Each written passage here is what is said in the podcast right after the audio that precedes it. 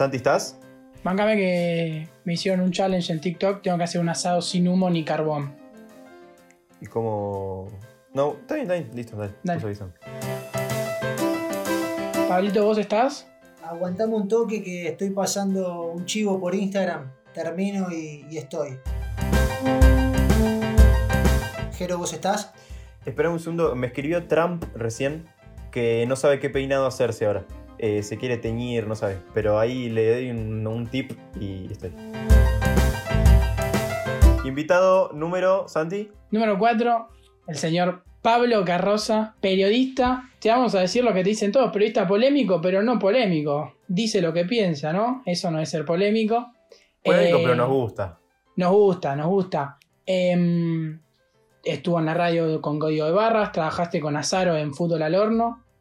Eh, y te queremos preguntar, ¿cómo estás, Pablito, hoy? ¿Cómo andan chicos? Bueno, gracias por la invitación. Un garrón que no me hayan podido presentar. Pensé que a lo mejor iban a tener tipo una presentación un poco más laburada. Veo que no, pero no importa. Bien igual, bien, tranquilo. ¿Cómo andan ustedes? Ese es el nivel que manejamos nosotros. No, no esperes Ah, mucho me más. encanta, me encanta igual la, la espontaneidad, obvio. Bien, yo. Siete. Siete. Ah, siete. ¿Cómo estás del 1 Ajá. al 10 vos hoy, Pablo? Hoy estoy 3. No. Uh, no. Sí, hace 150 No, días no. que, que- que llevamos encerrados sin saber lo que pasa. está, bueno. El que te dice 8, no sé, está haciendo plata de la casa, no sé cómo hacer. Yo, la, yo so- soy sincero, ustedes me dijeron polémico, no, para mí yo soy frontal, o sea, la verdad la estoy pasando mal, ¿qué quiere que te diga? Muy mal.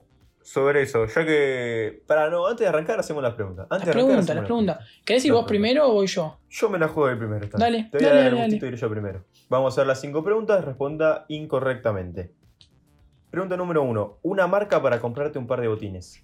Nike, ¿Qué traerías gratis importado de afuera? un perfume, Una, ¿Un auto? un Fiat Uno, ¿Una cábala? bajarme de la cama con el pie derecho, Por último, mejor banda o solista de la historia. el Dipi, Nah. No, Me bueno. gustó la última. Me encantó. Yo voy a ir un poco más eh, picante, pero bueno, hay que, hay que hacerlas igual. Un presidente para la AFA. fácil, de talleres, ¿Cuál es el equipo más grande del fútbol argentino? San Lorenzo, Mejor jugador de la selección argentina 2018 sin contar a Ansaldi. Di María, Peor futbolista de la historia del fútbol. Messi, Una comida para un domingo al mediodía. arroz. Me Ya si no encantó. te habías pegado un tiro porque era domingo, ya te comiste un plato de arroz solo No, y. olvidate, olvidate. Es una locura. Me Igual me encantó gusta lo esto de- porque vi- viste que te, te- te sale decir la verdad. Y, y mentir es, Sí. está bueno. Me encantó lo de lo de Fasi, venís eh, que hace unos días pegándote con, con el chabón por Twitter. Va, eh, pegándote. Hoy vi, por ejemplo, que te puteabas con un, un, periodista, algo así de talleres, ¿puede ser? Sí, vos sabés que hay algo muy curioso respecto a eso. Yo la verdad soy muy crítico de Fasi y, y de todo aquel dirigente que quiere instalar las sociedades anónimas deportivas, porque para mí lo- los clubes son de los socios. Entonces no me gusta que venga un tipo y le quiera cambiar el color de la camiseta, viste, como pasa en México. Que, El nombre al estadio. Claro, eso no me gusta, me, me da miedo eso, porque el día de mañana, o sea, todos pasan a ser marcas, ¿viste? Pasan todos a, Mm, a- a tener dueños. Sí, por supuesto. Entonces yo soy crítico de Fasi. Y ahí la verdad es que los periodistas de talleres, yo no sé si por algún interés o por qué, pero lo defienden mucho a Fasi. Y, y apareció uno que, que quiso debatir conmigo eh, sobre la historia de talleres. Y la verdad que, o sea, no creo que haya algo que le interese a, menos gente que debatir sobre la historia de talleres. No es que yo arrugué porque no tenía argumento para debatir sobre la historia de talleres, sino porque no me importa, básicamente. Y se enojaron y, y yo respondo siempre por privado, trato de no responder de manera pública. Pero cuando me publican la pantalla, viste, es como que me da por las pelotas. Porque si nosotros estamos hablando y, y yo te respondo de manera privada, o sea, quedó ahí, ¿me entendés? Esto es como, ¿Qué hizo? ¿Subió un screenshot? claro, subió un par de pantallas Ah. como que yo la realidad es que lo, lo había ninguneado, es verdad que lo había ninguneado, pero porque el pibe me, me sube al ring como, y yo no me quiero subir al ring con vos, no, ni te conozco, y era la verdad, no lo conocía. Mm. Y tampoco conozco la historia de talleres, ni me importa talleres. Pero bueno, como que en Córdoba, viste, se vive de otra manera y. Y nada, yo le dije que era hincha de instituto. Yo qué sé, vi tres partidos de instituto, pero no sé, me, me gusta otro concepto del fútbol, de los clubes, y, y la verdad que está bastante alejado a cómo se vive hoy todo el mundo de fase y de talleres.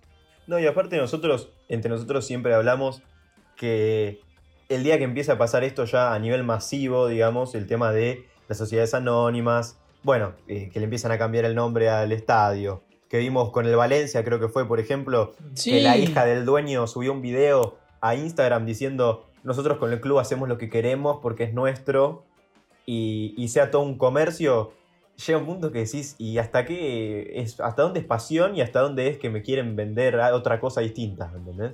Sí, sí, para mí es peligrosísimo.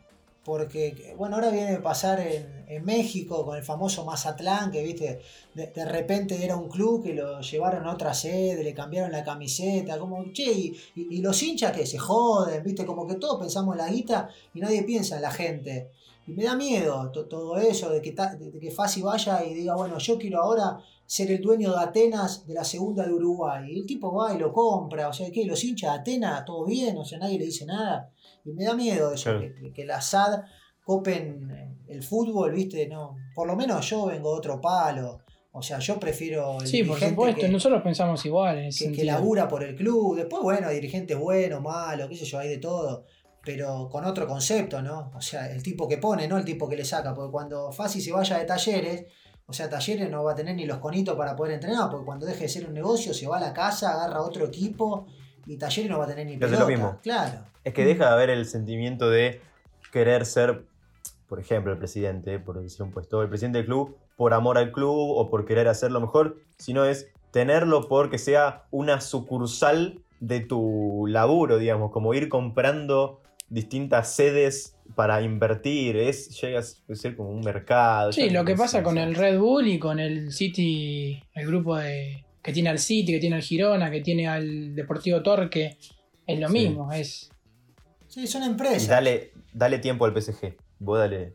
Tal cual. y también. Y eso es, tri- eso es triste, eso mata al fútbol. Como dice Pablo, eso mata al fútbol porque Yo creo que mata, ma- mata la pasión, no sé si el fútbol, pero mata la pasión y para mí, sinceramente, yo veo los partidos afuera sin gente y son un bodrio. O sea, a mí, yo lo digo, viste, sin pelos en la lengua, a mí no me gusta el fútbol, me parece un deporte aburrido, donde hay pocas emociones, digo del reglamento. Me parece que lo que hace atractivo al fútbol es la pasión, o sea, es ir a la cancha. Si, vos pagás una entrada para ver a tu equipo y tu equipo a los dos minutos va ganando 1 a 0, vos querés que el partido se termine y no te importa haber pagado una entrada, no te importa el espectáculo, es todo mentira. Vos querés ir a la cancha y ver a tu equipo ganar. No, no es esto de, che, no, ¿sabés qué? Vamos ganando 1 a 0, pero qué lindo, cómo estoy disfrutando el espectáculo. No, querés que termine. El fútbol es lindo por la pasión. Desde el juego y desde el reglamento es un deporte donde en 90 minutos, con suerte, grita dos goles y es muy poco. Entonces, desde ese costado, viste, si no lo vivís con pasión, me parece que es horrible. ¿Qué sé yo? El básquet me parece un deporte piola donde terminan 100 a 90 los partidos, repleto de emociones, vas a la cancha como neutral y disfrut- disfrutás a pleno el espectáculo. No, sé, el, el- el fútbol sala me gusta también, donde los partidos terminan 6 a 5. Y me parece que el fútbol está bastante quedado en eso. Entonces, si encima le matamos la pasión, o sea, va a terminar así, ¿viste? Van a ser partidos de millonarios, de robot, que terminan 1 a 0, 1 a 1, y ahí se terminó. Y el neutral no lo va a vivir, ¿viste? Con esa pasión. Y la verdad que yo veía. Sí, yo creo que Sí, creo que va a convertirse en ir a la cancha, va a terminar siendo como ir al teatro, digamos, como ir a ver, a ver qué pasa. Entonces te sentás y pase lo que pase, no, no se iba a estar contento, pero no te va a molestar y a decir, bueno, fue un lindo partido, pero va a dejar de estar el tema de gritar, de gritar los goles, de abrazarte con alguien que no conoce que está al lado tuyo, llorar en la cancha, se va a desaparecer y va a ser una porquería. No, Es no que lo, lindo del fútbol, al menos eh, en mi visión, es eso, que se abraza el rico con el pobre en una tribuna, ¿viste? Y, y no importa si es quinerista, macrista, los tipos se abrazan porque sienten lo mismo. En cambio, vos cuando ves un partido despojado de esa pasión, y la verdad, o sea, ayer jugó el, el PSG con el Olympique de Marsella y qué sé yo, me da lo mismo, o sea, me da lo mismo, no me interesa, no, no es que digo, vamos todavía, me da lo mismo, o sea, que festeje Benedetto y, y- y el pibe este de Boca, el, el central de Boca. Valerdi. ¿no? El Valerdi, Valerdi. Que festejen ellos porque se llenan los bolsillos, pero yo no, o sea, no, no, no me identifico con eso. Entonces que, que, le saquen todo eso al fútbol, ¿viste? Yo entiendo, ahora estamos pasando por este momento y es lógico y seguramente los hinchas festejan desde su casa, pero si vos le sacás esa pasión que tiene la gente y el partido te da lo mismo, bueno, termina siendo aburridísimo, jugamos a la play y ya fue. lo mismo. Yo quiero tocar un tema quizás más sensible, que si no querés, no, no, no pasa nada, pero es, antes ya estabas muy activo en Twitter y recibías muchísimos insultos, eh, cataratas de insultos, de agresiones, y uno desde afuera ve, bueno, pero es una joda, es un chiste, eh, algunos comentarios quedan hasta sin sentidos, pero detrás de esa cuenta hay una persona, estás vos, a la que eso le repercute, y quisiera saber... Eh, ¿Qué, tanto le afecta, qué tanto te duele eh, todas las agresiones que recibís o que más que nada recibías, eh, sobre todo en Twitter? Eh, yo lo que creo es que hoy la gente está muy mal y no es que está mal porque yo tuiteo, está mal porque está perdiendo los laburos, no puede salir a la calle, ve morir vecinos, familiares y hoy hay una rivalidad, sobre todo política, ideológica que, es muy fuerte y Twitter es la cloaca de las redes sociales. Yo siempre lo supe eso, pero digo, cuando la gente por ahí no está tan mal, vos entendés que del otro lado hay un personaje y te lo tomás con humor y, me parece que el ida y vuelta era interesante y, hasta estaba divertido. Ahora cuando la gente ya, viste, le afecta en su vida y, y de un lado es vos sos y del otro lado vos sos macrista y de un lado se renota eso de River y de otro lado se renota eso de Boca y te vamos a matar y ya deja de ser el personaje gracioso, ¿viste? Y se la agarran conmigo porque estoy yo del otro lado, pero cuando no estoy yo se la agarran con Ofelia Fernández o, con el que sea, o, con Brancatelli o, o, con el que sea, no importa con quién, pero digo, se la agarran con el que está del otro lado y se piensan que vale todo. Y yo la verdad es que nunca le di demasiada pelota porque básicamente no tenía tiempo. O sea, yo me iba a mi casa a las 8 de la mañana, volvía a las 12 de la noche y no me ponía a ver huevitos, ¿viste? Son los huevitos de, sí. de, de, de Juan 058234 que te dice fracasado. La verdad no le daba tanta pelota, pero con la cuarentena uno obviamente tiene mucho más tiempo y eso es como, bueno, loco, o sea, todo bien, pero yo no voy a, ser ¿viste? el tipo al que lo vas a sopapear porque vos estás, estás frustrado porque no puedes salir a la calle. O sea, yo también la estoy pasando mal y la estamos pasando mal todos. Y no tengo ganas de que Juancito 023456, porque esto es como el tipo que labura 10 horas de algo que no le gusta y va a la platea y le dice fracasado Higuaín. Vos decís, che, ¿y qué hace güey? ¿Le tiene que contestar o no le tiene que dar bola? Y en algún punto yo creo que hasta se siente, es, loco, soy el goleador de Italia, yo entiendo que, porque aparte yo soy crítico, entonces me tengo que bancar el ida y vuelta. Pero también decís, ¿cuándo se corta esto? ¿Cuando vos querés? ¿Cuando quieren ellos? Nunca. Viste, uno también tiene momentos buenos, momentos malos, momentos más o menos, y no tengo ganas de, de que pongan los teléfonos de mi familia, viste, de que hagan un meme y ese meme no me afecta a mí si no venga un pibe y me dice, che, todo bien con el meme que están haciendo con tu cara, pero el cuerpo lo pongo yo. Y la verdad que el pibe tiene razón, porque a mí, qué sé yo, el, meme que estoy con Doman, que gordo no sé qué cosa, o sea, ponen mi cara y el meme es hasta gracioso, pero hay un cuerpo y ese cuerpo no es mío, es de un pibe que fue a cuestión de peso y tuvo que bajar 200 kilos porque si no se moría. Y que el pibe te llame y te diga, che, la verdad estoy sufriendo por esto, y sí, sí, tiene, razón, y que te escriban, no sé, un montón de pibas y te digan, yo entiendo lo que debes estar sufriendo porque tuve anorexia, bulimia, o sea, no, podía salir de mi casa, por... y hay un montón de, enfermedades silenciosas donde, qué sé yo, a mí me siguen, no sé, 130 mil personas y, y me putean 200. Lo que pasa que el repudio siempre es más fuerte que el silencio. Entonces uno no se pone a ver que porque también está el, che, pero nosotros no nos merecemos esto, si nosotros no te puteamos. No, bueno, está bien, yo entiendo. Eh, eh, seguramente es por 200, pero los que tiran las piedras eh, al micro de boca no son todos los hinchas de River. Son 20 y se suspende el partido para todos los hinchas de River. Y acá, salvando la distancia, me parece que es un poco eso. Es decir, bueno, loco, no, no vale todo, no vale todo. Todo bien, pero no tengo ganas de esto. Y la verdad que como no me estaba dando nada, yo entiendo que es una plataforma que, eh, no sé si se va a morir, pero van a quedar los Juancito 02567 que le van a contestar a, a, Josecito que tiene un huevito de foto y que no se anima a dar la cara. Y va a terminar siendo eso Twitter, un todos contra todos, donde los liberales van a insultar a los kirchneristas y los kirchneristas le van a decir eh, lo defendemos a Guasor a nosotros ustedes defiendan al DIPI y se van a matar entre ellos, tipo, pará, pará un poco. Y por eso decidí, yo qué sé, hago la mía y, y capaz que en algún momento digo, bueno, me presto de vuelta al debate, pero hoy no, no, me sumaba nada y decidí cortarla. Me quedé con algo que dijiste al principio, que, que es verdad, que es cada persona te proyecta en vos o en la gente que, que tiene más exposición lo que quiere descargar. Entonces, si yo soy hincha de River y para mí vos sos bostero, y te voy a decir que para mí vos sos bostero y te voy a decir de todo. Y si yo soy hincha de boca y te voy a decir que sos un una gallina y que te detesto y que se renota y que sos imparcial. Y así con todos los aspectos.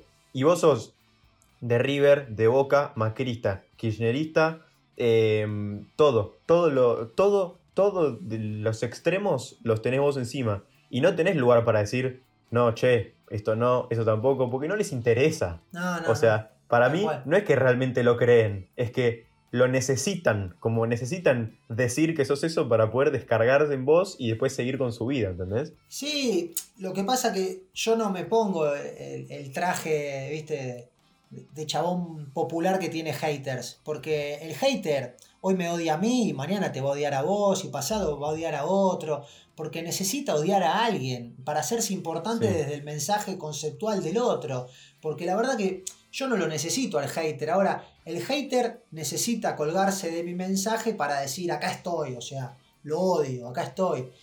Y la verdad que yo hoy prefiero no darle lugar, porque después cuando vos ves al hater, el hater mañana putea a otro, pasado putea a otra, y así va insultando gente por la vida desde una cuenta de Twitter anónima donde la tiene cualquiera y cualquiera se lo hace, y la calle te marca otra cosa. Entonces yo prefiero quedarme con la calle, digo, si yo salgo a la calle y tengo un scratch y me quiere putear la gente y me quiere cagar a palos, bueno, algo estoy haciendo mal. Ahora, si en la calle a mí me tiran buena onda, ¿por qué me tengo que bancar que, ya te digo, un NN? Porque digo, yo a veces contesto, pero contesto de manera privada. Muchas veces corres con ese riesgo, viste, que te publican la pantalla, pero bueno, yo lo trato de hacer de manera educada porque tampoco es que...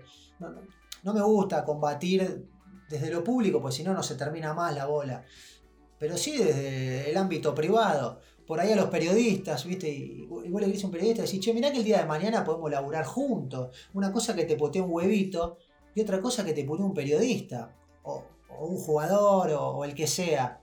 Y por ahí, ahí reculan, ¿viste? Y tenés razón, o, no, si me querés putear, puteame. No, no, no tengo algo contra la puteada, porque puede gustar o no puede gustar y me la tengo que bancar. Digo, si yo critico a, a Fasi, yo me tengo que bancar, que fácil me critique a mí. O sea, eh, eh, responda. Sí, sí, pero yo a ese juego me presto. Yo no me presto al juego, viste, del vale todo. Es como que, bueno, todo bien, pero decido yo. O sea, vos me seguís a mí, yo no sé ni quién sos. Entonces, ¿por qué tengo que generar un ida y vuelta con un tipo que no conozco? O sea, déjame elegir a mí los rivales. Sí. Sí, sí, sí, por supuesto. Eso se entiende. Es como con el tema de Twitter decidiste ponerle un límite, un punto final a lo que te restaba más de lo que te daba. Sí, porque, insisto, viste, muchos, eh, el otro día, en una charla también, me decían, no, porque los tuiteros como que alegan, eh, nosotros te dimos de comer.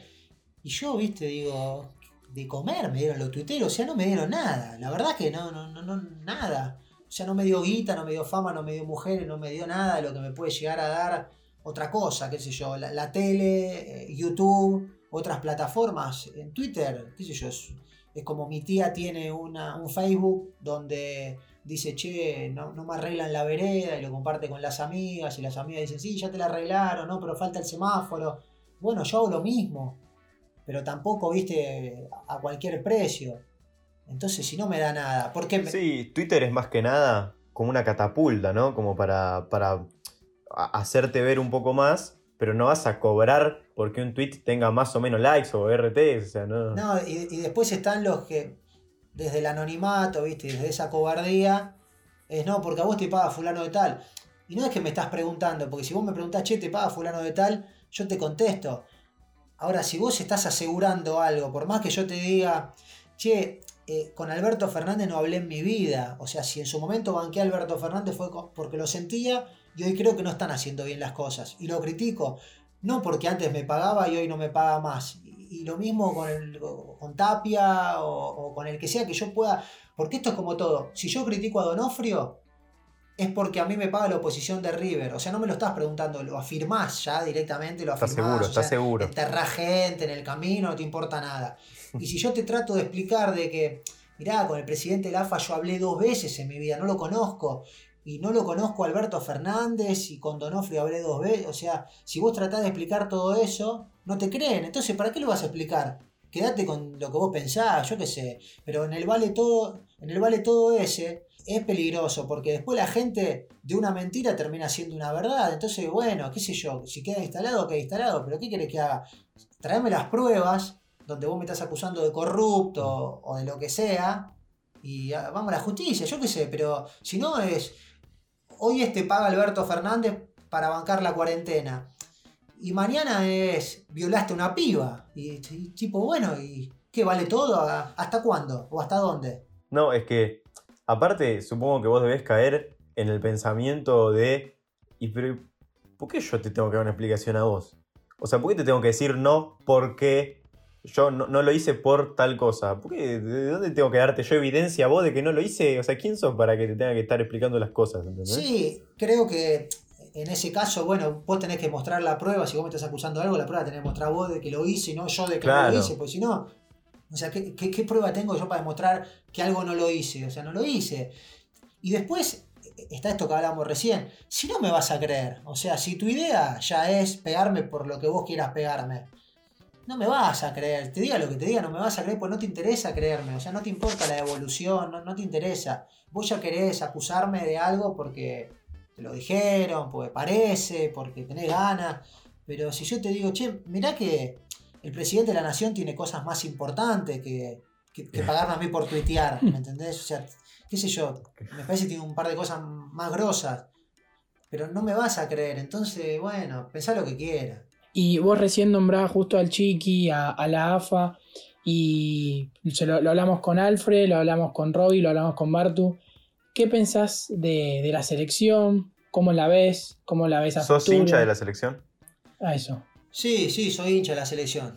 Vamos, carajo. Pero soy hincha de la selección sobre todo, bueno, a mí me tocó estar más, más afuera que, los partidos de acá, ¿viste? Si Argentina juega en la cancha de arriba con Ecuador, todo bien, pero ni grito los goles, te digo la verdad. Ahora cuando vos tenés la, oportunidad de viajar a un mundial, a una Copa América, y, es tu país, ¿viste? Y vos te sentís San Martín afuera. O sea, yo tuve la oportunidad de estar en San Pablo el día que Argentina le gana eh, por penales Holanda y yo tuve media hora llorando en la platea porque en ese momento no, importa Boca, no importa River, no, importa si el país está destrozado, en ese momento es la patria, o sea, aposta, viste, se te mezclan un montón de cosas. Ahí sí soy hincha de la selección. Y en Chile, en la Copa América, bueno, y en Rusia también, aunque por ahí de otra forma. Pero sí, sí, la, la selección, viste, es, es verdad que es el equipo de todo, a mí Messi me genera eso también, yo a Maradona no lo vi jugar, bueno, ustedes tampoco. Obvio que no, no, no.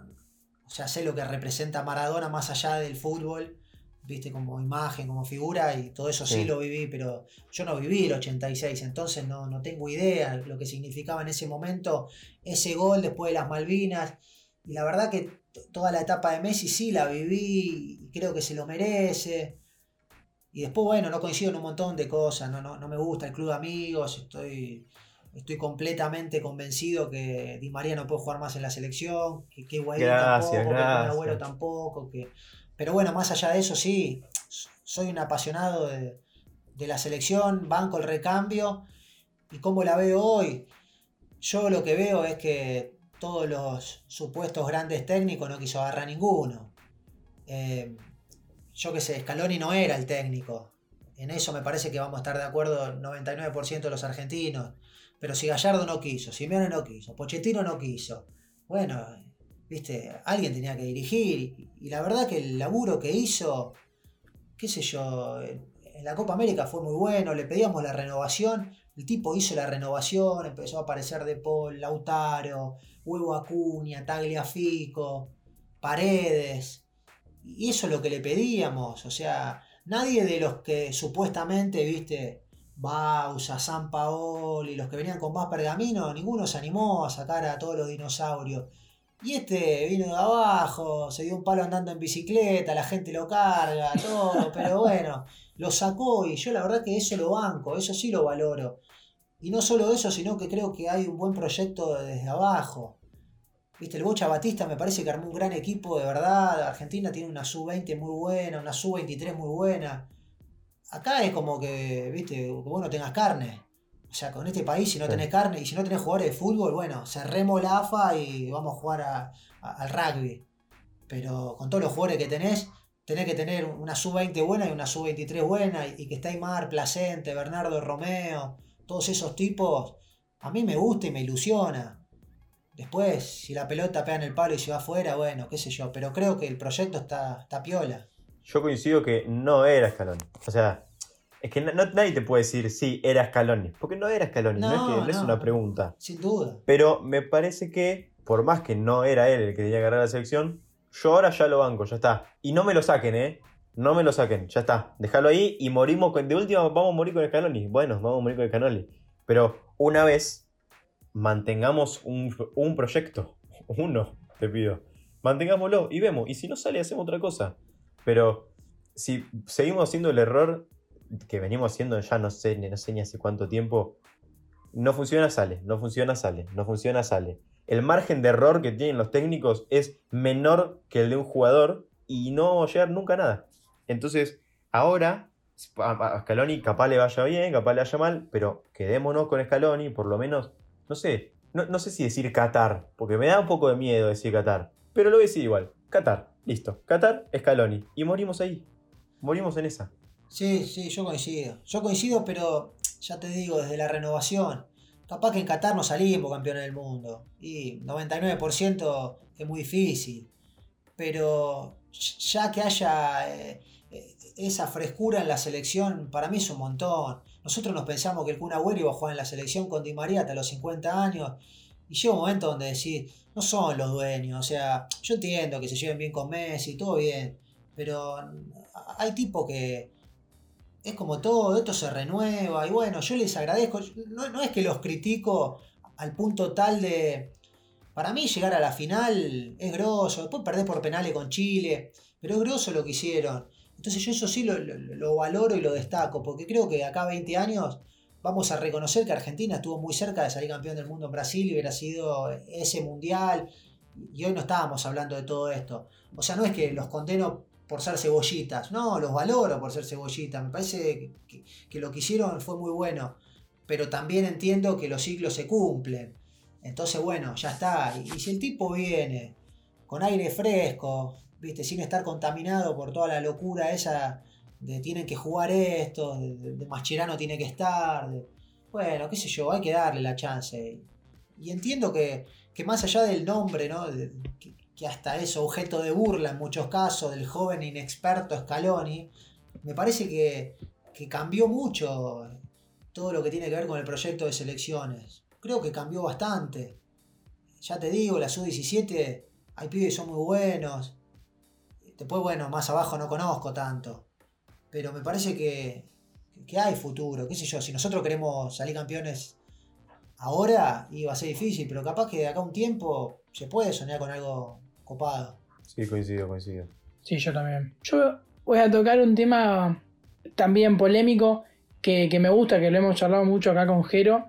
Es eh, tema de la brujita Verón en la selección. Yo Sí. me reío mucho cuando, cuando pones el tweet en español y abajo en inglés. Eh, me cago de risa. Pero sacando la, la- la sátira, el humor, eh, ¿vos pensás que realmente se vendió o fue para atrás eh, en aquel partido, bueno, famosísimo partido en el Mundial? Son picantes. Eh, mirá, yo lo que digo es que la- las cosas vos las tenés que probar. Si yo hoy te digo, Verón fue para atrás en ese partido o Verón se vendió en ese partido, y mañana me como una carta documento. Sí o sí. Y está bien, porque no tengo pruebas. Ahora, eh, si tiene cuatro patas y ladra, qué sé yo, puede ser que sea otra cosa, pero para mí es un perro, eh, para mí, para mí. Y acá vos cuando ves un jugador semejante, que es un monstruo, ¿no? No es que estoy diciendo, o sea, es un tipo que, que era bueno de Si verdad. encima, si, si encima tiene cuatro, pata- cuatro patas y ladra en inglés, ¿Viste? Es raro, ¿no? Yo lo veo y. Y el primer tiempo es tremendo. Es tremendo. O sea, e, el pase al cartel es tremendo. Es, el pase al cartel. Es tremendo. La lesión del piojo Lo- No sé, es. Viste, no podés dar 17 pases mal. No, no, no podés. O sea, yo te juro que en ese momento, si vos me ponías ahí, capaz que daba 14 pases mal. 17 es un montón.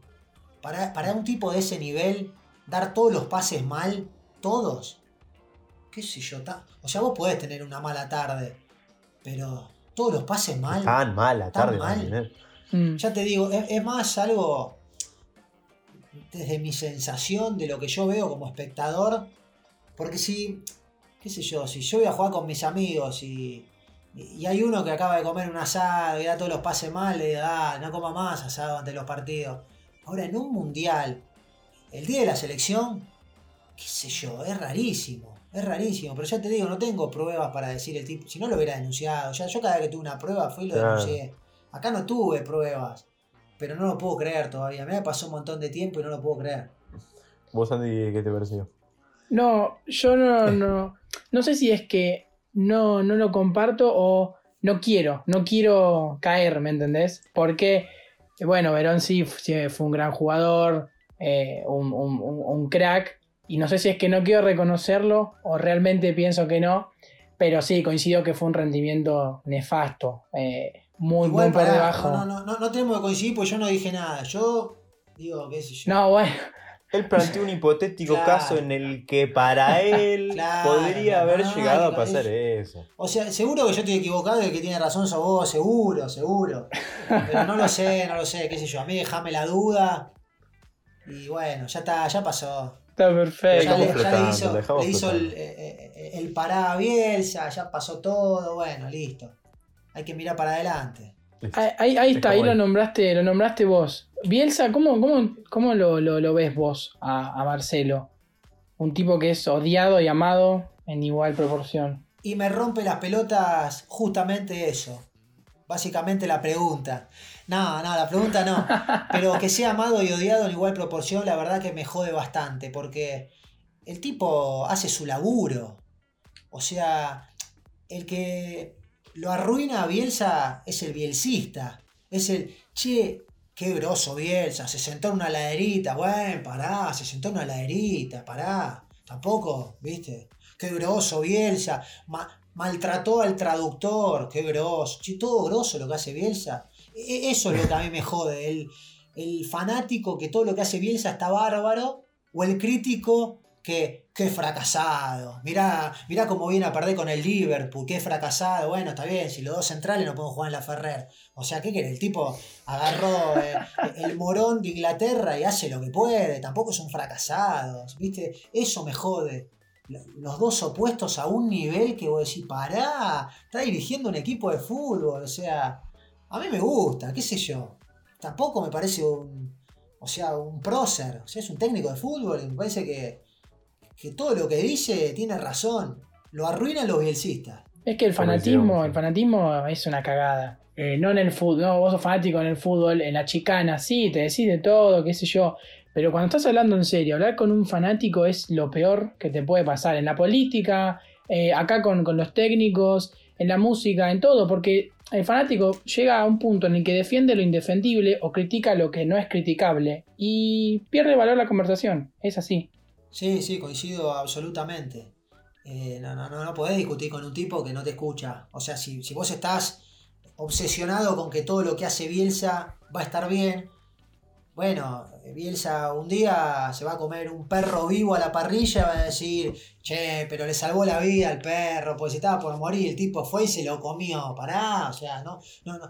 Debe tener errores. Incluso el otro día, en el partido del Liverpool, todo el mundo era, qué partidazo, qué partidazo, qué partidazo, y él salió cuando terminó el partido y dice, y la verdad, teníamos que ganar y perdimos. O sea, ni siquiera él es bielcista. El tema no es él, el tema son todos los demás. Por eso, digo puntualmente de Bielsa, pero puede ser de Bilardo, de Menotti, de Capa, de Gallardo, de, de- de todos los que... Mm.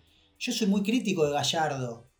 Bueno, igual capaz que no había, no había que hablar de Gallardo, pero yo qué sé, yo soy crítico de Gallardo y, y me como, y me como la, la puteada esa de ¿cómo vas a criticar a Gallardo? Y bueno, qué sé yo, ¿qué? ¿No se puede? O sea, ¿por qué no se puede? Sí, sí, pero con Bielsa lo que me pasa también es que eh, yo conozco gente bielsista, lamentablemente. Lamentablemente comparto, compartí oxígeno muchas veces en un mismo ambiente con bielsistas. Y el problema con eso es que todos tienen como el argumento, que no es un argumento, pero lo que te dicen es, no, está loco, está loco. No, este, este está loco. Y decís, pero, o sea, ¿por qué está loco? Y me dijeron lo de la heladerita, te juro, me dijeron lo mismo. Y me dice, el flaco, mira, sentado en una heladerita. Yo le digo, sí, mira una heladerita, porque quiere hacer cuclillas. Tiene 67 años, llega a hacer cuclillas todo el partido y se le rompen las dos, ¿entendés? Las dos las rodillas la tiene que vender en Mercado Libre después. Por eso tiene heladerita, no, no es que. O sea, alguien le alcanzó un- algo para que se siente. No, no, está loco, está loco, no. En- y no, no es que te dice, eh, no, porque el planteamiento de no sé qué, no, porque a mí me gustó cómo se manejó en tal situación. Nunca hay un argumento No, válido. Nunca Ese te hablan tampoco. Hay muchos que te hablan así, desde la pelotudez, y no desde la táctica, desde un montón de cosas buenas en serio que tiene el tipo. ¿Me entendés? Entonces, no es que la, la gente que lo odia a Bielsa, entre comillas, yo creo que tampoco es que lo odia a Bielsa. Odia la idea de Bielsa que generan los bielsistas. Exacto. Entonces, Bielsa se come el pijazo de que todos los caguen a puteadas porque los pelotudos que lo siguen dicen boludeces constantemente. Totalmente. Sí, sí, Tal sí, cual. totalmente. Eh, el problema no es Bielsa. Bueno, Ariel Sinosiaín escribió un libro y le puso lo suficientemente loco. Y viste, o sea, loco era el que mató a John Lennon, ¿me entendés? O sea, loco peligroso. Pero Bielsa es un estudioso. Él está loco. Lo- Loco están los bielcistas que defienden cualquier cosa. El tipo es un estudioso del fútbol, es un obsesivo. Eh, puede estar un poco loco, pero no caigamos en esa de está loco o para decir que es un fenómeno para decir que es un desastre. Miremos al tipo, vamos a seguirlo. No sé, yo lo- la verdad que coincido eh, en mucho, pero no soy un fanático. O sea, para que se entienda, Batistuta y Crespo tenían que haber jugado juntos. Y, y no es porque me lo diga Bielsa, yo voy a pensar que. Para mí Bielsa es un fenómeno, pero tenía que jugar con Batistuta y Crespo, no había mucha ciencia. Y todo bien si vos quisiste morir en la tuya. Bueno, morimos, morimos. Para mí, cuando faltan 5 minutos y vos estás perdiendo, tenés que poner 2-9 y tirarle pelotazo. Y no sé nada de fútbol, y no soy obsesivo y no me siento en ninguna laderita. Ahora, si por ser bielcista o por jactarme de ser bielcista hay que defender todo, no, para mí no, qué sé yo. O sea, prefiero ser objetivo y decir, me parece que es un, un loco del fútbol en el buen sentido, sabe todo, pero también se equivoca, como nos equivocamos todos. Coincido, coincido. Yo coincido mucho. totalmente. ¿eh? Volviendo un poco para atrás, yo vi la entrevista que nombraste, la de doble mérito, unos, unos grandes de los chicos, y vi que te habían preguntado como el tema del personaje, ¿viste? Como que dicen que haces Alfred lo mismo. Alfred cuando pasó, eh, estuvimos hablando un poco de periodismo, etc. Y dijo como que haces un personaje, qué sé yo. Y yo quiero saber, porque cuando arrancamos esta charla nos dijiste que vos también sos así, como un poco de decir lo que pensás. ¿Y cuánto es personaje y cuánto no es personaje? Quería saber. No, hay un montón de personajes, por supuesto. O sea, no soy bombita Darín poniendo eh, una bomba y haciendo volar un estacionamiento. O sea, e- eso no. Pero tampoco es que lo que yo digo no lo pienso. Claro. O sea, soy auténtico, soy genuino. Y sí, por supuesto que también juego al fleje, me gusta la chicana, la polémica, opino de cualquier cosa. Yo soy consciente que opino de cualquier cosa. Pero muchas veces también llevado al absurdo, ¿viste? O sea, yo te- no tengo nada contra Trueno, no sé ni quién es Trueno, pero me pintó y bueno, me pintó y muchos lo entendieron, por ahí otros no. Yo no puedo criticar a un tipo que en tres días tuvo 150 millones de visitas en YouTube, o sea, puede no gustarme, pero no puedo criticarlo, o sea, algo bien tiene que tener el pibe, ¿me entendés? O sea, criticarlo sería de necio. Yo lo critico como parte de ese personaje de aguante el rock, aguante el rock, porque yo vengo de, los recitales y me gusta ir a la reina y Trueno es el Justin Bieber de la boca. Y murió ahí, pero eso sí es personaje, obvio. Ya te digo, no, no. ¿Y qué opinas qué opina de la gente que dice que el trap es el nuevo rock? Que tiene razón. Mira el título que te estoy Sí, dando. Que tiene razón, pero ¿sabés desde dónde? Desde lo revolucionario y desde Desde lo romper con todo. A mí no me gusta, sinceramente. Pero no me gusta porque me, parece que le falta algo, que le sobra autotune. No, no, no me gusta. Pero si el rock no te va a gustar, que le canta la minita, y viste, los pibes se meten con cosas heavy. Y muchos de ellos seguramente las vivieron. Y con esto no quiero decir que no te va a gustar, sea malo y Trueno sea bueno, Trueno sea bueno, y no, no, no sé, yo qué sé. Cada uno, esto es música. O sea, a vos te gusta una cosa, a mí me gusta otra y vale todo y está todo bien. No es que uno tiene razón y el otro no. Pero sí creo que vienen a ocupar ese lugar que el rock, o sea, hoy lo tiene bastante abandonado y me parece que lo va a tener abandonado ya para siempre, por una cuestión también generacional. Antes los pibes se juntaban a tocar en, en un garage y hoy eso ya no pasa. Con YouTube, con Spotify, con todas las plataformas, antes grababas un disco y hoy sacás un tema. Cambió todo, hoy sacás un video. Entonces creo que un poco vinieron a, copar la escena y bueno, eh, es generacional y también hay que aprender de, de estos pibitos. Más allá de la polémica y de la chicana, ¿no? Digo, sacándome el personaje, no tengo nada contra los pibes, o sea, me parece que está, está bien lo que hacen, es difícil lo que hacen. Y si se ganaron su lugar, eh, que, por ahí en otro momento lo tenía el rock, bueno, está bien, el rock tendrá que hacer la autocrítica y pensar en por qué le, coparon la escena. Porque también creo que eh, el rock la perdió esa escena. Y bueno, la ganaron los pibes, ¿qué va a hacer? Hay que bancarla. Y además, eso que, que mencionabas vos recién del, del autotune, es algo que se critica muchísimo. Y no es que no lo entiendo, yo lo entiendo perfectamente. Porque suena raro y porque al fin y al cabo, sí, no es tu voz la que estás escuchando, es una modificación alterada con tecnología para que suene así. Pero también tenés que pensar que, o sea, ya apareció esto y es lo que se viene, ya está, y no tiene sentido ponerte en contra, porque ponerte en contra salís perdiendo, sí o sí, siempre. No, te pones en contra de es- cualquier tecnología Pero tampoco es una batalla de salir ganando o salir perdiendo. Creo que la modernidad la tenés que aceptar y te tenés que tirar de cabeza en, en las nuevas plataformas. O sea, yo soy un fanático de la M, pero porque me crié con la M. O sea, me iba a dormir escuchando la radio. Y hoy la M, no quiero decir, no sé si existe porque hay muchos amigos que están laburando en la M. Pero esta nota eh, es para un podcast. Exactamente. Entonces, viste, no es para una radio AM. Y bueno, lo que viene es esto. Y, y hoy esto lo escuchás en cualquier dispositivo. Y la M, viste, te hace el y no se escucha, y la pones en el auto y hay que ver si llega. Bueno, hay que y bancarlo. no te y- metas en un estacionamiento porque sonaste. no, pero por supuesto, todo cambió y hay que entender que, que- que el nuevo mundo es este. Viste, querer quedarse con el romanticismo del pasado no te lleva a ningún lado, te, te saca de- de- del lugar donde estás. O sea, hoy tenés que entender que YouTube es más visto que la tele. Si vos te pensás Sí. que eh, el cantando es mejor que un canal de YouTube, y bueno, qué sé yo, viste. Los números te dicen otra cosa. Sí, es la melancolía por el pasado de, de querer volver a como era antes, que ya está, digamos. O sea, está bien, entiendo que fue un buen momento, buena época, pero no existe más peligro sin codificar. No, Claro. no. No, es que para mí el error es comparar, porque es como todo, Claro. o sea, ¿quién es mejor, Maradona o Messi?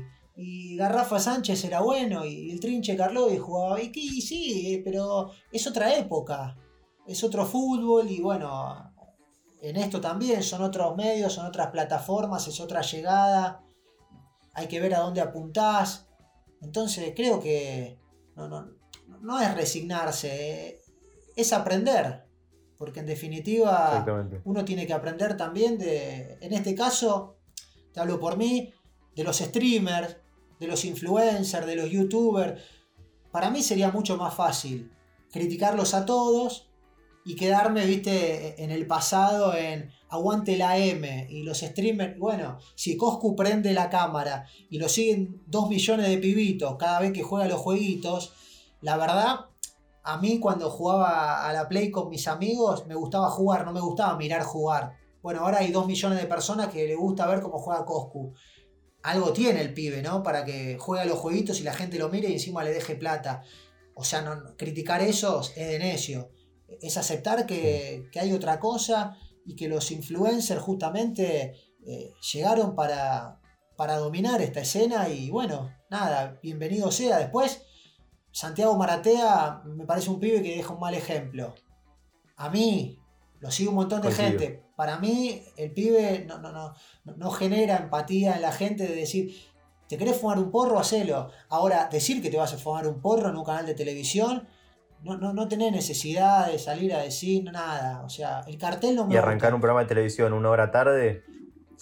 Por eso, hay un montón de cosas que a mí no me gustan.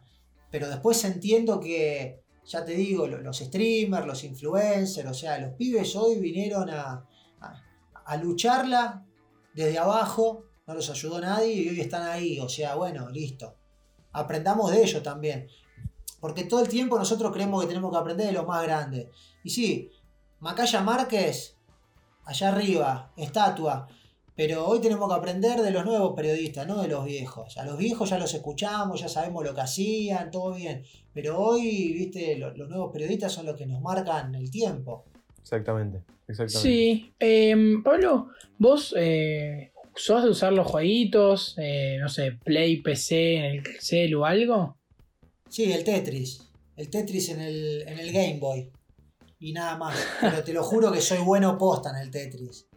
O sea, bueno, bueno posta. De ir a Villa Gesell y sentarme en una máquina y quedarme dos horas jugando al Tetris y que entren a bajar. Ahí me gusta. No la Play, no, no tengo Play, no, no sé cómo se juega el Amon, que ahora está de moda, no tengo ni idea de todo eso. Mirá cómo nos dio el pie él solo, nos lo dio él. Hermoso. El Among Us, eh, bueno, este, está muy bueno. El jueguito es en el celu, te lo descargas, no tenés que pagar nada. ¿Sabe más o menos de qué es? No tengo ni idea. Sé que lo juegan todos los streamers, pero no tengo la menor idea. Oh, ¿me toca a mí explicar esta vez? Sí, obvio. son 10 chaboncitos en una nave y algunos tienen que ir matando gente mientras los otros tienen que ir haciendo misiones. Y hay dos que van matando personas, pero vos no sabés quiénes son, tenés que ir descubriéndolo. Entonces tenés que ir pensando dónde estuvo tal, dónde apareció el cuerpo, bla, bla, bla, bla. Entonces, si los dos que son impostores, que son los malos, matan al resto, ganan. Y si los otros ocho, que son los buenos, hacen las misiones, ganan ellos. Y hablamos con Robbie, nos dijo que, lo va a probar, con Martu también.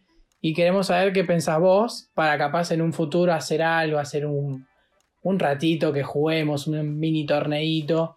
Teníamos pensado hacer, cuando terminemos esta primera tanda de invitados, eh, hacer con todos los invitados o los que se prendan una partida, se llama, con los invitados. Es un, te lo bajas en el celular, son dos segundos. Entonces, pensalo, meditalo. No, ya le digo que sí, lo, hacemos, no hay problema, pero bueno, me van a tener que explicar un, poco más de qué se trata porque no, no te entendí nada, básicamente, no, tengo ni idea. pero prometo, yo qué sé, ¿qué, es? ¿Un equipo? ¿Hay que ganar? Bueno, vamos a hacer lo posible. hay que ganar, hay, que ganar, hay, que ganar, hay que ganar, hay que ganar. Listo, entonces terminamos, ya anotalo, anotalo. Lo anoto, lo meto. Ahí. Ya terminamos esta primera oleada de invitados y nos ponemos en contacto. Dale, dale. Me enseñan a jugar y, no hay problema. Yo, yo tengo una, más que me, una pregunta que me gusta hacer. Vos no sos ni hincha ni de River ni de Boca, por lo que sabemos sos de, estudiantil porteño, ¿puede ser? Sí, obvio. Sí. Em, y entonces eh, siempre pregunto, cuando no viene ni hincha de River ni de Boca, ¿qué equipo prefiere entre esos dos? A ver, ¿qué me podés contestar?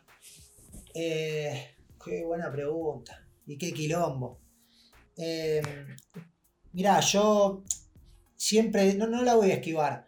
Yo siempre digo que para mí Boca es más que un club de fútbol, pero no, no porque sea más grande, sino porque yo lo tomo como un movimiento cultural, como el peronismo, o como los redonditos de ricota. Boca es pueblo, pero posta, para mí, ¿eh? Boca es algo más, o sea, el hincha de Boca si ve llaveros de boca, va y los compra. Si ve chupetines de boca, va y los compra. Si ve medias de boca, va y las compra. Porque tiene eso de popular. Creo que River es más grande en cuanto a club, en cuanto a disciplinas. O sea, River es un club zarpado. Eh, en cuanto a fútbol incluso. O sea, la historia de River, viste, los tipos que salieron. Me parece que River es más en cuanto a, la estructura de club. O sea, si vos tenés que ir a nadar, no vas a nadar a la pileta de Boca, vas a nadar a la pileta de River. Si tenés que jugar al ajedrez, lo mismo. Y lo que significa River eh, como institución, ¿viste? Para mí Boca está en otro nivel, que no sé si es mejor, es peor, pero es distinto. O sea, a mí no me gusta ni el peronismo, ni los redondos, ni Boca. No me gusta ninguna de las tres cosas. O sea, yo Boca, si juega contra cualquier club del mundo, yo quiero que pierda. También quiero que pierda River. Pero entiendo lo que genera Boca. O sea, para mí Boca sí es el más popular de la Argentina. Y te diría que es uno de los clubes más populares del mundo. Los turistas vienen a conocer la cancha de Boca y uno no lo puede entender. O sea, para mí la cancha de Boca la tenían que haber tirado abajo hace tiempo. Es insegura, es fea, se mueve. No puede ser que eso genere lo que genera. Ahora, los turistas vienen y se sacan fotos, ponen muchísima plata. Boca es eso, eh, eh, tiene que ver con un movimiento cultural, social, no deportivo. Deportivamente River es más grande que Boca. Pero creo que no sé si se entendió más o menos a dónde apunto. Sí, sí, para mí yo siendo hincha de River pienso muy parecido. Eh. Boca a nivel popular es otra cosa, es otra cosa. Eh, lo, que no me gusta, coincido que eh, históricamente Boca es muy. Eh, o sea, arrancó siendo eso, un equipo popular, de barrio, digamos. Pero yo, algo que no me gusta es que ahora siento como que está, eso está girando o virando para un lado más marketinero que popular. Y, y eso se está aprovechando mucho a nivel redes y a nivel marketing, justamente. Y se está em, usando el tema de eh, esto somos pueblo, somos no sé qué. Y somos pueblo, pero Boca es el equipo que más gasta en el mercado de pase de, toda Latinoamérica y después... Sí, está, bueno lo que decís. Eh, para mí sigue siendo pueblo, también entendiendo que hoy el pueblo es el celular, es internet, e, es todo, no, no es que el pueblo es el cartonero que está en Jujuy y tiene una camiseta y un piluso de boca, porque eso pasa. Yo en algún momento eh, en fútbol al horno hacía un chiste que me trajo un dolor de cabeza, digo, a, nivel documento básicamente, donde todas las encuestas que hacíamos las ganaba River. Y yo le digo, Flavio, ¿qué querés? Si el hincha de boca no tiene celular. Y le digo, ¿qué querés? Si el hincha de boca un domingo a la una del mediodía todavía está durmiendo porque anoche se la pegó y viene de gira y entonces el hincha de Boca no te va a votar y el hincha de River sí. Pero eso lo jodía para entender la figura y lo que significa eso de que eh, es pueblo y que Angelici le sacó toda esa mística. Exactamente. Sinceramente, A, mí no me, a mí no me interesa si Boca ganó, perdió en Madrid, eso, bueno, que se preocupen los hinchas de Boca. Sí creo que eh, en la tribuna de Boca tiene que estar el cartonero y no eh, Nati J. Sinceramente no sé si Nati J es hincha de boca, o sea, le pido disculpas por usarla como referencia. No los displicentes. Eh, no, sé no, sé quiénes son los, los influencers hincha de boca que se suben, viste, con la cámara, la selfie, dice, estamos acá en la primera bandeja, en la segunda bandeja. Y vos decís, el hincha de boca, para mí es el tipo que el martes faltaba a la escuela o llegaba tarde al laburo y ponía una reposera en Casa Amarilla para sacar una entrada, capaz que no tenía para morfar, pero sí tenía para ir a ver a Boca, y cuando conseguía la entrada, hacía con la entrada en la mano, y era una reliquia. Y hoy ibas a la cancha de Boca, ¿viste? Y si no tienes la camiseta Adidas, es que no sos de Boca, y los influencers dominan todo. Eso no me gusta. Pero creo que eso tuvo muchísimo que ver la llegada de Angelici y la falta de ídolos de Boca. Boca al último tiempo sufrió una escasez tremenda de ídolos. River no, por ejemplo.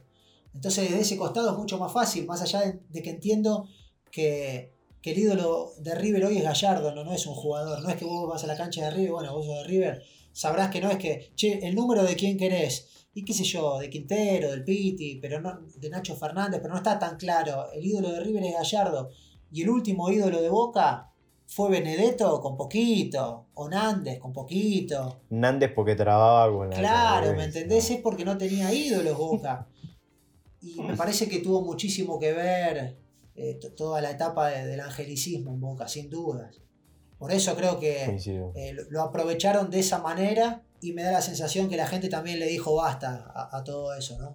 Sí, yo tenía una, la dejé para el final, pero em, yo vi mucho que te, en una época que te peleabas con Maca Sánchez, o no sé si pelearse es la palabra, pero como que había un ida y vuelta, em, y te quería consultar a raíz de eso si vos eh, consumís fútbol femenino, em, cómo es tu relación, porque vi también que con Ángela Lerena también como que tenés problemas que vos lo explicaste muchas veces, no por, no por ser mujer, al contrario, sino por una cuestión ideológica, y cómo vas más o menos con ese, ese tema. Qué hijo de puta.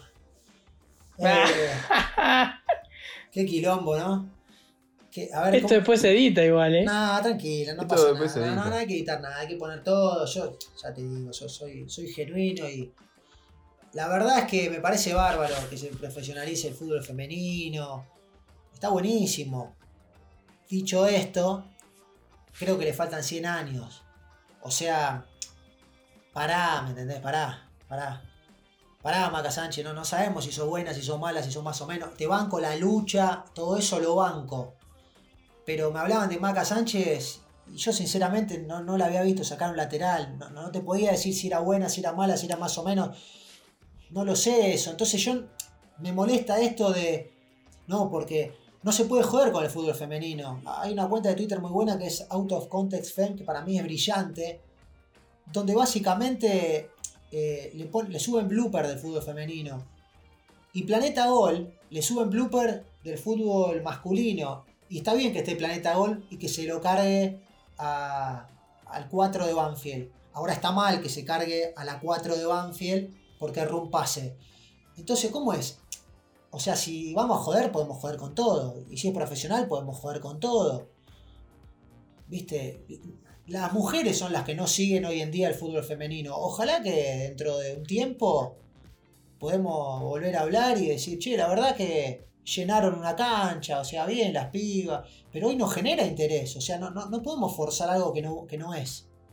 Si las mujeres hablan de fútbol masculino y si las mujeres van a ver fútbol masculino, esto no es casual que eh, Boca River lo vea todo el planeta y cuando juegan en fútbol femenino van los familiares de las jugadoras. Y qué sé yo, o sea, no soy yo, es que hoy no genera, no entusiasma, le falta. Yo entiendo, es una, es una cuestión histórica. Creo que si ves el fútbol a principios también del siglo XX, cuando empezó el fútbol masculino, probablemente era muy parecido a lo mismo que pasa ahora con el fútbol femenino, en el sentido de River contra, qué sé yo, eh, Barracas Athletic.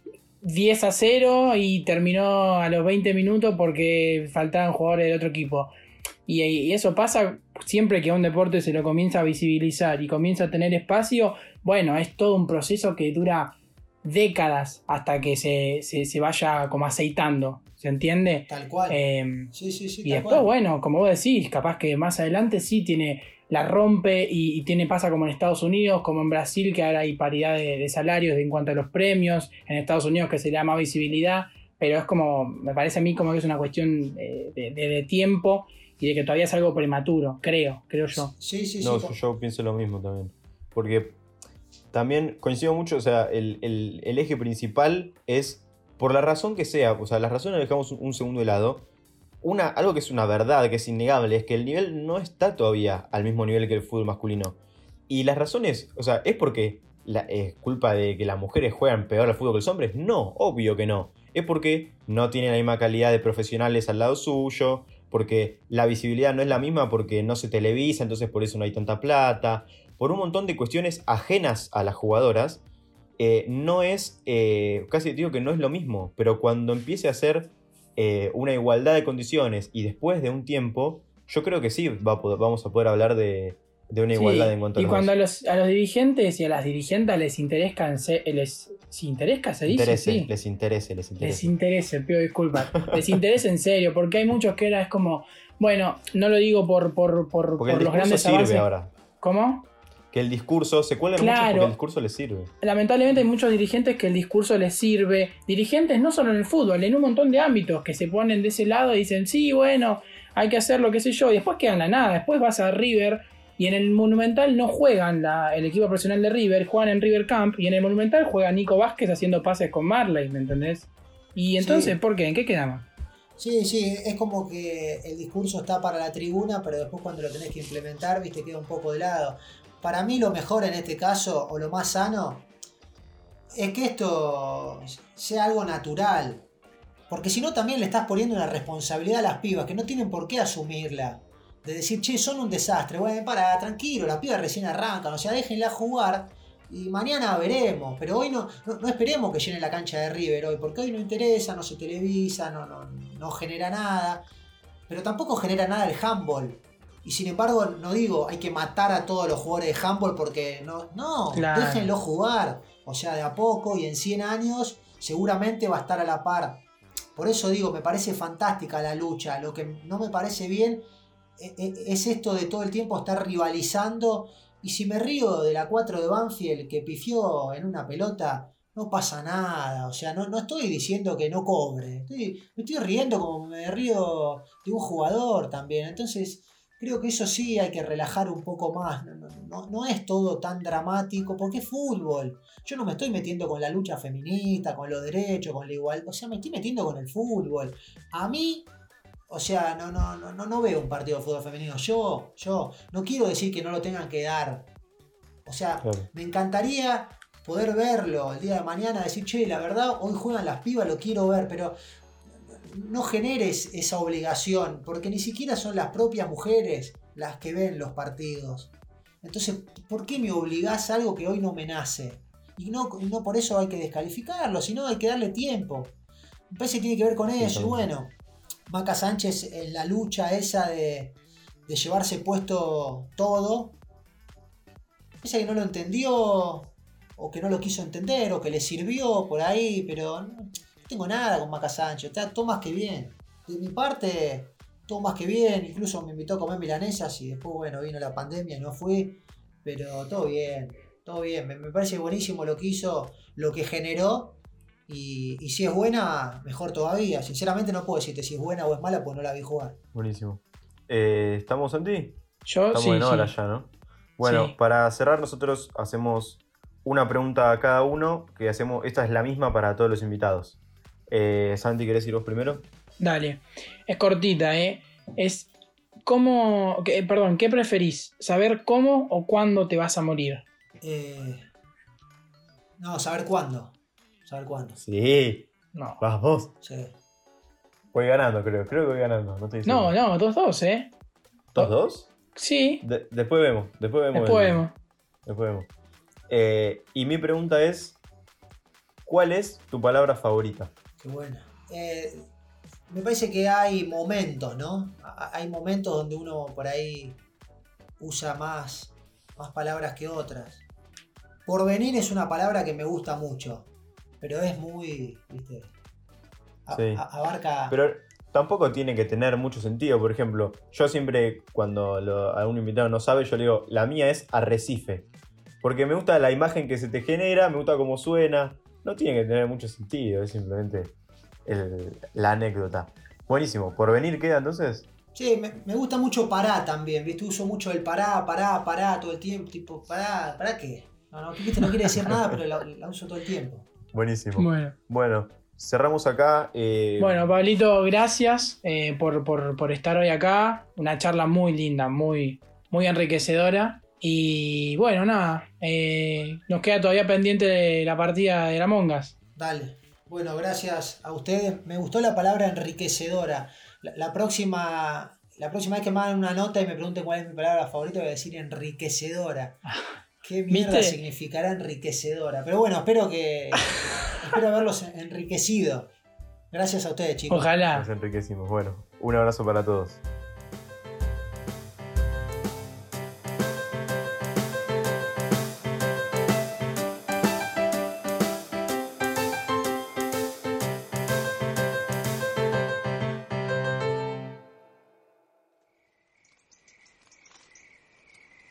Bueno, amigos, ya está solucionado el tema de- del agua. Vino la plomera, todo 10 puntos. Eh, después que, que pasaba el CBU y le pagamos.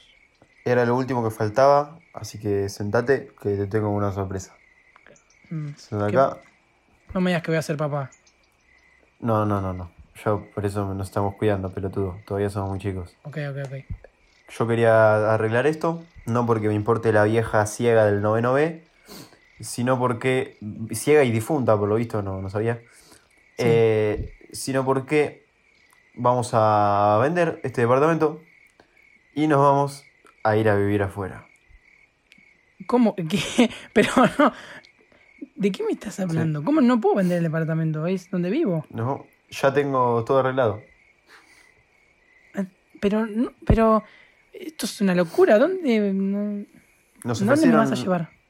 Nos va a sponsorear un- una marca que, que necesita que estemos allá para, para bueno, para poder eh, financiar todo lo que es nuestro, nuestro proyecto y nos vamos, nos vamos. ¿Pero a dónde? ¿Me puedes decir a dónde, boludo? Tengo que avisarle a mi familia. Saqué tickets, que esto también nos lo pagó la marca. Tickets en no primera clase. Obvio que no, no tenemos plata para primera clase. Mm. Tickets en primera clase para